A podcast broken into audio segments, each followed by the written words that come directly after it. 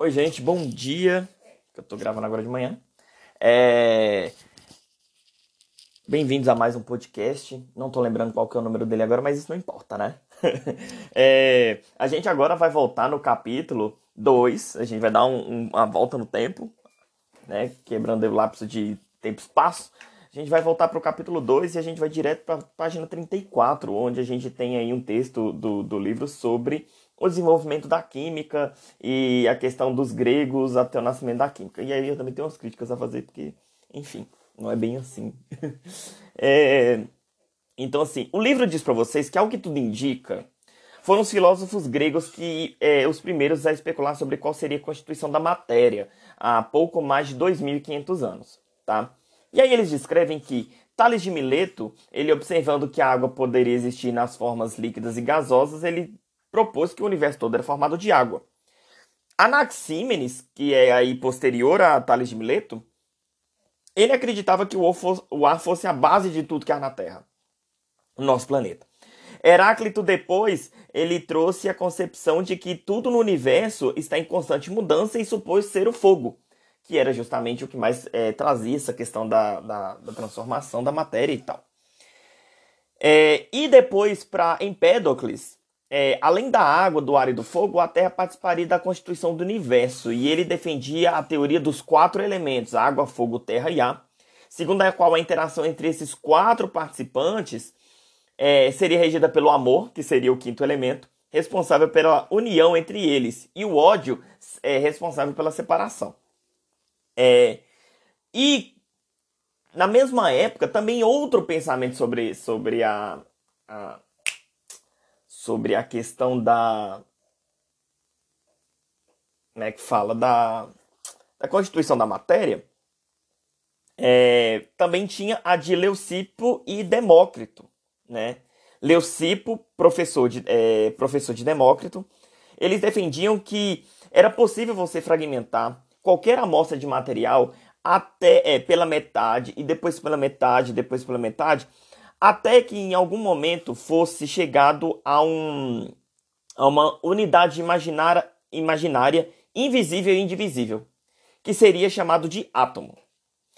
É, o livro traz para vocês que essa concepção ela veio toda dos gregos. Só que é, uma coisa que a gente tem que, que, a gente tem que, que, que saber e, e que foi resultado de várias pesquisas e e foram trazidas por vários pesquisadores que investigam essa questão da, do desenvolvimento da ciência e da história fora da Europa, né, fora desse eurocentrismo, é que, apesar dos livros trazerem que foram os gregos que iniciaram essa concepção, mas os gregos, existem registros que os gregos foram até o Egito, até o Egito e trouxeram essas concepções para a filosofia deles, para a escola deles.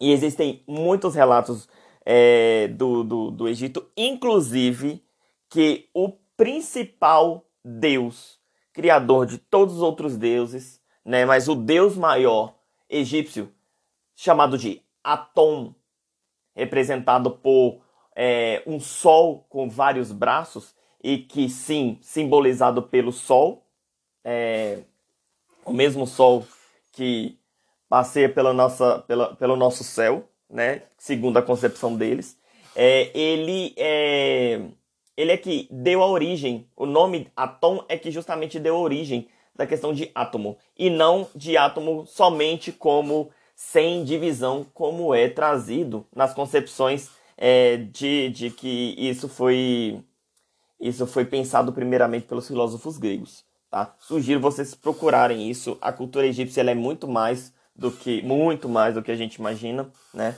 E, e justamente o berço da ciência é, não foi não foi o não foi a Grécia como muitos pensam, mas que eles foram lá e trouxeram muitas concepções egípcias sobre a questão da, da formação da constituição da matéria e da ciência como a gente é, muitas das coisas que a gente acredita hoje foram baseadas, foram trazidas de lá e não da Grécia, tá? É, voltando aos gregos, é, também o livro traz que foi Aristóteles que criticou essa concepção atomística, né, do, da partícula indivisível, é, retomando a teoria dos quatro elementos, e completou propondo que qualquer um deles po poderia ser transformado em outro, já que na constituição dos quatro elementos havia alguma coisa em comum entre eles. E aí, essa concepção de água, fogo, terra e ar, e a união deles para a formação é, das da, da, da, dos elementos quente, seco, frio e úmido, né, essas quatro raízes elementares, elas foram, foram conceitos que foram trazidos para discussão e para estudos há, por muito tempo na nossa na, na história da, da humanidade. É, inclusive doenças, é, tratamentos é, de doenças eram explicados pela concepção de água, fogo, terra e ar até, por exemplo, meados de mil, 1700, 1800, agora depois de Cristo. É agora, tipo, recente. Quase antes de ontem, tá? É... E baseados nessas concepções de água, fogo, terra e ar, a gente teve a influência dos alquimistas, né? É... Os alquimistas, eles tiveram muita importância para o desenvolvimento da ciência na questão do conhecimento dos materiais, tá? É, quando ela surgiu, o que, que ela é, é a gente pode discutir melhor, é, porque todo mundo já deve ter ouvido falar alquimia, alquimista, o que, que é alquimia, né? Ela frequentemente é associada a alguma coisa mística, misteriosa, é, o que não deixa de ser verdadeiro em parte, tá? mas a gente tem que pensar muito também na questão da alquimia, na contribuição que ela trouxe para a ciência em relação a, a, a, caracterização, a descrição da matéria e do, da, da, da, de substâncias e materiais que a gente conhece hoje. Tá? É difícil a gente dizer quando é que ela teve início, mas quanto à origem da palavra, ela tem várias versões, né? Ela tem versão, por exemplo, do. Inclusive, o livro traz para vocês que uma das uma das, das origens seria no Antigo Egito, né? Pela justamente com, com essa importância que ela adquiriu com a busca da compreensão dos mistérios que envolvem a, a natureza da matéria. Uh, e uma das hipóteses da, da, do surgimento da alquimia é justamente a questão da metalurgia, né? A, a metalurgia no sentido da, da, desse, desse manuseio de metais, de ligas metálicas, da formação de objetos formados por vários tipos de metais, a extração de metais de determinados minérios, né? E e aí, e aí é isso. As práticas alquimistas elas começaram a se espalhar por todo o mundo, é, pela Europa, pela China e pelo mundo árabe, desde o início da era cristã até meados do século XVII. É, e aí a gente tem várias implicações, porque nós, é, de, do ano zero, né? Do ano zero até o, até o século XVII, do século zero até o século XVII, nós tivemos muito, muitos, muitos contextos diferentes, né? A gente teve um contexto histórico específico na China, na Índia, no, no Japão, na, na Europa, no, nos continentes americanos, né? No, no, no, nos continentes americanos, eu digo na América do Norte, na América Central e na América do Sul. Né? É, e aí, mas entre as motivações do trabalho dos alquimistas é, estava o que a gente sempre ouve falar, que é a, a, tal da pedra filosofal e o elixir da longa vida. Né? A pedra filosofal que seria responsável por transformar qualquer, qualquer, qualquer qualquer material em um outro material, me lembro engolido aqui, quase engasguei, de um material em outro, né? Especificamente de, em ouro, que era considerado é, o que era considerado o, o, material mais, mais puro né, e mais precioso. É, e o elixir da vida, que era o que, por exemplo, poderia garantir juventude e a vida eterna para quem tomasse ou para quem utilizasse. Né? E aí foram os alquimistas que trouxeram para o nosso conhecimento as receitas para obtenção de pólvora, isso aí principalmente na, na China, né? Ah, a produção de ácidos e bases, é, alguns sais, o álcool a partir da destilação do vinho. E existe uma, é, existe uma, uma história muito legal sobre o vinho, né? É, o vinho e a cerveja são duas bebidas alcoólicas que são produzidas há, há, muito tempo, né? Os dois são, os dois são bebidas alcoólicas, né? Uh, são fermentações específicas de produto, de, de, de, de matérias-primas, né? De, de é, fonte, da, da, é, fontes da, da natureza, né? É, fontes natu naturais diferentes. E aí, é, o que que acontece?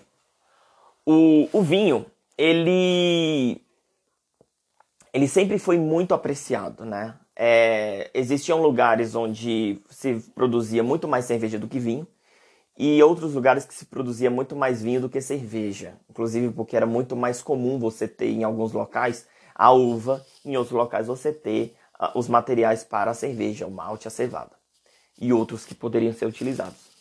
É, mas apesar dos lugares que o, a cerveja poderia ser mais rara do que o vinho, é, a gente poderia dizer, por exemplo, que em lugares em, onde fazer a cerveja seria uma coisa mais rara, a cerveja seria mais valorizada, o produto mais raro. Porém, não. Sempre o vinho foi mais valorizado. E o, ao vinho era atribuído uma importância, é, uma importância máxima em relação às bebidas alcoólicas, pelo fato de que acreditava-se que a, o fruto da uva, o fruto da videira, né, a uva, ele era, ele era capaz então de, de não, não é se apropriar, mas ele era de capturar os raios solares, né, a energia que vinha do sol. Então é, tinha essa concepção de que as uvas elas eram capazes de de capturar essa energia do sol, esses raios solares, essa coisa maravilhosa, esse fenômeno maravilhoso que vinha do sol, dos raios solares. E ao é, e ao colher a uva e produzir o vinho seria uma forma de você extrair pure e purificar os raios solares e beber da energia que é, que é, que é, que é enviada pelo sol. Então, por causa disso, o vinho sempre teve, é, sempre assim, né, é, na antiguidade, uma, um, uma posição maior em relação à cerveja, né? Justamente por essa, por, por acreditar nessa questão esotérica da energia, da, da do, do sobrenatural que a uva trazia e que o vinho poderia é, trazer pela, pela fermentação da uva. É muito divertido essa história. É, essa história do, do, do, das uvas, por exemplo, a gente encontra no livro chamado O Sonho de Mendeleev. E essa história da, da, da, preferência do vinho, que sempre o vinho teve mais preferência, a gente encontra no livro chamado História da Alimentação. Tá? Não sei se esse tem disponível em PDF, mas é, é, em forma de e-book. Mas eu sei que existe o livro físico. E ainda existem relatos também que foram os, os, alquimistas que foram responsáveis pela, pela, pelo isolamento de, determinado, de determinadas substâncias, né? É, de determinados de substâncias puras formadas por constituintes apenas de um átomo de um elemento. É, por exemplo, o arsênio, o antimônio, o bismuto, o fósforo e o zinco, né? E também as técnicas de destilação, as técnicas de cristalização, elas foram é, importantes contribuições para a ciência moderna justamente por causa desse desenvolvimento que eles faziam. Ah, e, e durante o século XVII, no período em que a química ela era, enfim, estava sendo, estava iniciando, é, alguns estudiosos eles se valeram da contribuição dos alquimistas em relação à, à matéria, né? E procuraram estabelecer generalizações com base nos fatos experimentais. É, Robert Boyle, por exemplo, ele foi responsável por sistematizar o conhecimento sobre os compostos e materiais formados. Né? E a partir dos experimentos realizados com gases, o Boyle ele retomou algumas ideias de filósofos gregos e formulou uma lei que foi, ficou conhecida depois como Lei de Boyle. Boyle, Boyle, eu não sei direito como fala, tem que procurar depois. Eu não vou gravar de novo só porque eu falei o nome dele errado. Que ele me perdoe e que não esteja virando no túmulo. É... E apesar dos estudos do Boyle, Boyle é, eles terem esse pressuposto da existência de átomos, somente foi o John Dalton em 1700, que viveu entre 1766 e 1844, que elaborou uma, uma teoria mais completa sobre é, a constituição da matéria e essa questão dos átomos e que serviu para gente então dar um salto na questão da, da concepção de estrutura da matéria, né? É, o, o Boyle ele tentou diferenciar os trabalhos desenvolvidos por, por químicos e alquimistas, tá? Ele concluiu que o componente mais simples da Terra era um elemento e que dele não se poderia obter mais nada. E aí, conhecendo o trabalho de um alquimista que, que produziu fósforo branco a partir da urina, ele refez o experimento, porém usando o fósforo branco para produzir chama, criando a primeira versão do palito de fósforo. Tá? E foi no final do século XVIII que a química ela passou a ter uma fundamentação teórica muito mais consistente.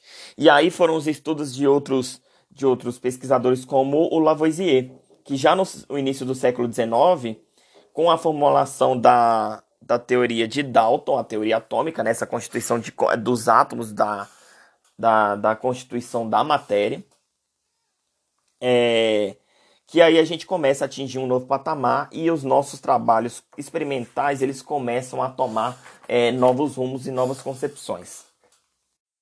Uma das concepções é, de, de, de, constituição da matéria, antes, por exemplo, dos átomos, era a questão do flogístico. O que, que era o flogístico? O flogístico ele foi apresentado pelo George Ernest Stahl em 1697, que ele explicava para o que, que acontecia para o fenômeno da combustão. Como que seria isso? Quando a gente pegasse qualquer material e queimasse, por exemplo, um papel, uma vela ou qualquer coisa assim, a gente percebe a diminuição da quantidade de massa do que está sendo queimado, né? O...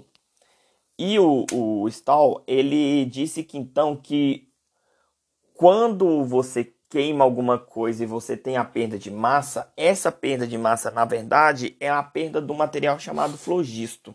E essa ideia já era defendida por Joaquim Be é, Johann Joachim Becker é, 30 anos atrás, antes do, do, do, do Stahl. É, e aí, segundo essa teoria, ela seria que os materiais, ao queimar, eles têm a massa reduzida porque parte desse material era perdido na queima, né? E quanto aos metais que ganhavam uma parte do material a serem queimados, ganhavam massa quando eram queimados, por exemplo, o magnésio, o alumínio ou o ferro, a teoria admitia que o flogisto perdido por eles numa queima tinha massa negativa. Por isso que eles ganhavam massa. E aí, é, no caso da combustão de uma folha de papel, a gente tem, é, a gente tem então a, a explicação do Stoll, que era a perda de flogístico ou flogisto. E no caso da combustão de um bombril, por exemplo, a gente pode ver vídeos no YouTube sobre isso, que é, é que é no caso, quando você queima o bombril, você tem o, o aumento da massa, né? É, o experimento que eles fazem nos vídeos, por exemplo, é justamente fazer a queima desse de, da, da palha de aço em cima de uma balança ligada. E aí você vai acompanhando o aumento da massa enquanto você tem a queima. E aí o que, que, ele, o que, que ele justificaria? Justificaria então que existia a perda do flogisto, só que o flogisto de massa é de massa negativa, tá? E aí nessa época o, o oxigênio, que era o componente do ar, ele não havia ainda sido descoberto e não havia é, registro sobre o, a questão do oxigênio, né? E aí, quando ele foi descoberto, quando ele foi então relatado por Shelley em 1771, essa descoberta, nessa é, essa teoria do flogístico, ela começou a passar a ser menos aceita porque começou a se entender então que era na verdade o oxigênio que estava envolvido com essa questão da perda e ganho de massa na no material que estava sofrendo a combustão, né, que estava sofrendo a queima. Bom, gente, eu vou parar por aqui, né? Porque senão o podcast fica muito longo. Mas é basicamente isso. Eu quero que a gente discuta, que vocês escutem, por favor, pelo amor de Deus, ou leiam, no caso Guilherme. é, para a gente co continuar discutindo, nós vamos falar sobre é, Lavoisier, as contribuições dele, e depois nós vamos para as leis ponderais, que seriam as leis da conservação de massa e das proporções definidas, tá? Beijo para vocês, se cuidem, só escutem, tá? Porque a gente já vai ter na amanhã conteúdo tipo muito massa. Beijos, tchau.